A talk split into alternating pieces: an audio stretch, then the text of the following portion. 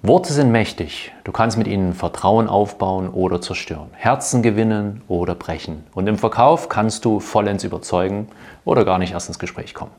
Heute für dich sechs Worte und Floskeln, die du als Autoverkäufer niemals nutzen solltest. Und damit herzlich willkommen im Sales Quality Podcast, dem Podcast für erfolgshungrige Autoverkäufer. Ich bin Frank, wie du höchstwahrscheinlich schon weißt, und hier bekommst du von mir jeden Montag und jeden Freitag wertvolle Praxistipps für deinen Verkaufserfolg. Ich wünsche dir viel Spaß und wertvolle Erkenntnisse. Jetzt geht's los mit der heutigen Folge.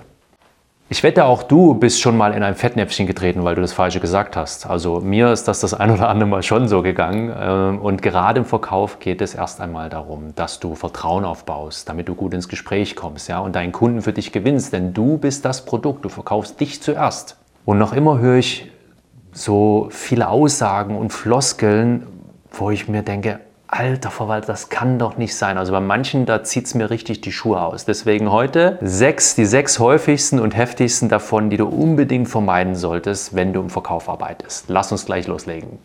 Punkt Nummer eins.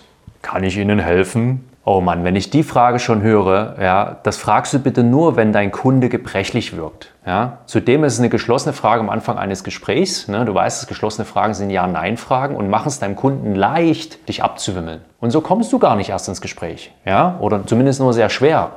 Und wenn ich so eine Frage höre wie, kann ich Ihnen helfen? Sagt dein Kunde dann ganz einfach, nein und du bist aus dem Gespräch, bevor du überhaupt richtig drin warst. Sag stattdessen so Dinge wie, was kann ich für sie tun? Oder hey, wie ist der erste Eindruck von dem Auto zum Beispiel? Ne?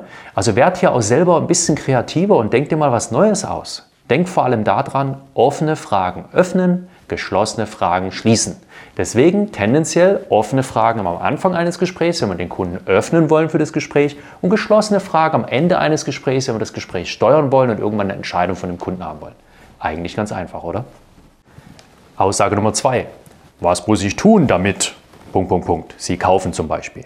Zeig, dass du unter Druck stehst und es kostet dich unnötig Geld. Wenn du wüsstest, wie oft ich das schon gehört habe, da bluten mir echt die Ohren. Ey, du bist Dienstleistung, kein Diener. Ja? Wenn du gern devot bist, also unterwürfig, ja, dann mach das zu Hause im Schlafzimmer. Super Sache wegen mir, wenn dir das gefällt, okay. Aber im Verkauf hat das nichts zu suchen. Wenn du nicht auf Augenhöhe mit deinem Kunden bist, ja, wird er dir nicht vertrauen und damit vertraut er dir auch seine Zeit und sein Geld nicht an. Statt zum Beispiel zu sagen, was muss ich tun, frag doch, was trennt uns noch? Was lässt sie zögern? Ja? Kommen wir zu Punkt Nummer drei. Ja, aber Sie müssen doch. Mal ganz ehrlich, dein Kunde muss gar nichts. Du willst etwas verkaufen. Dieses Ja, aber kommt häufig in der Behandlung von Einwänden vor. Es zwingt aber deinen Kunden, sein Argument zu verteidigen. Und darauf hat er keinen Bock. Ja, also lass das. Reagiere stattdessen mit Verständnis und zeig einen gangbaren anderen Lösungsweg auf. Aussage Nummer 4. Momentan haben wir tolle Konditionen. Schau, Kunde kaufen keine Preise. Ja? Dennoch ist es ein Hinweis für ihn, spätestens beim nächsten Mal genauer hinzuschauen. Ich höre das ganz oft, wenn es darum geht, wenn Kunden Leasing schmackhaft gemacht werden soll. Ne? Also wenn wir die Leasing-Verkaufsschulung hatten, also wie begeistere ich einen bisher finanzierenden oder barzahlenden Kunden von Leasing, damit er immer wieder kommt und immer wieder kommt, um ein neues Auto zu leasen, dann versuchen Verkäufer ganz schnell und ganz stark über die Konditionen zu überzeugen. Das Problem ist, dann verkaufst du den Preis und nicht die Leistung. Und wenn du nicht in der Lage bist, das Produkt, die Dienstleistung ja, also die Leistung zu verkaufen, den daraus resultierenden Nutzen, ja, dann wird die Luft bald sehr dünn für dich. Ja, erst recht, wenn wir dann später das Agenturmodell haben. Aber noch ist nichts verloren. In meinem Autoverkäufer-Coaching zeige ich dir, wie du das hinbekommst. Alle Infos dazu findest du in den Show Notes. Ja? Kommen wir zu Punkt Nummer 5. Darf ich Ihnen, hör mal zu, bist du Bittsteller oder bist du ein Dienstleister? Tu es einfach. Das ist selbiges wie vorhin. Bleib auf Augenhöhe mit deinem Kunden. Ja? Dieses Bitten erlebe ich ganz oft bei Verkäufern von Premiumfahrzeugen. Sie sind immer so vornehm, so nett, so zurückhaltend, ja? dass ich mich manchmal frage, ob sie in der Verkäuferschulung bei den Herstellern irgendwie das Speichellecken lernen. Ja? Also ich meine das nicht böse, ne? aber mal ganz ehrlich, fühlt sich das gut für dich selber an, ständig um Erlaubnis zu fragen? Sagte Meister Yoda doch schon, tu es oder tu es nicht. Hör auf, um Erlaubnis zu fragen. Sag zum Beispiel Dinge wie, dann lassen Sie es uns doch machen. Ja, ganz simpel. Und jetzt Punkt Nummer 6. Ich erkläre ihn jetzt mal. Weißt du, woran das erinnert? An Schule. Und das macht dich zum Oberlehrer. Das ist ungünstig. Verkaufen findet zwischen Menschen statt. Und niemand mag Oberlehrer oder Besserwisser. Statt das Wort erklären zu verwenden, sag doch zum Beispiel so Dinge wie, lassen Sie uns das mal gemeinsam anschauen. Oder auch, werfen wir doch mal einen Blick darauf. Aber nicht, ich erkläre Ihnen jetzt mal. Ja? Das waren sechs Aussagen und Floskeln, die du definitiv vermeiden solltest. Ich bin mal gespannt, vielleicht hast du noch eine siebte oder achte, kannst du mir gerne über Instagram schreiben. Ja?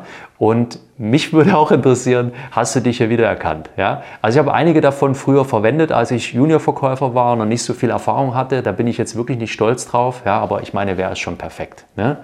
Denke bitte immer daran, Worte sind sehr mächtig. Gerade im Verkaufsgespräch können sie Vertrauen aufbauen oder Situationen retten ja, oder sie können alles ruinieren. Das war es schon wieder. Ja, war ein ganz kurzer Podcast heute, aber ich glaube, wertvoller, vielleicht auch ein bisschen lustiger. Ich freue mich, wenn du beim nächsten Mal wieder mit dabei bist. Ich hoffe, es hat dir gefallen und etwas gebracht. Denk dran, Umsatz entsteht nur durch Umsetzung und wenn du die Nummer 1 in deinem Autohaus werden willst und mich als deinen Sparringspartner dafür haben möchtest, dann schau gerne mal in den Shownotes, findest du einen Link zu www.autoverkäufer-coaching.de und da findest du alle Infos zu meinem Coaching-Programm und auch einige Feedbacks von Teilnehmern. Und wenn du sagst, klingt interessant, ich würde da gerne Näheres drüber erfahren, lass uns mal eins zu eins miteinander drüber telefonieren. Ja? Sei clever und unbequem und gern bei der nächsten Folge wieder mit dabei. Ciao, ciao.